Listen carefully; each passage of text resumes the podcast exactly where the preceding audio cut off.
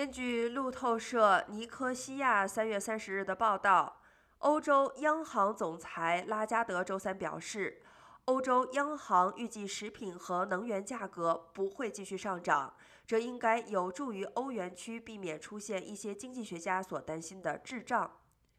西班牙的通胀率本月达到百分之九点八，欧元区最大的经济体德国通胀率预计已超过百分之七。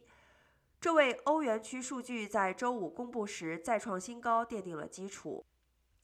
拉加德表示，通胀前景是多变的，因为乌克兰战争迫使经济学家不断地修改他们的经济预测。但他预计，自俄罗斯入侵以来已达到新高的能源和食品价格将趋于稳定，尽管目前已处于高位。